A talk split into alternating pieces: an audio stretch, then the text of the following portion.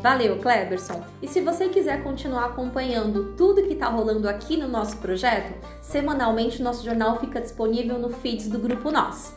Um beijo e até a próxima!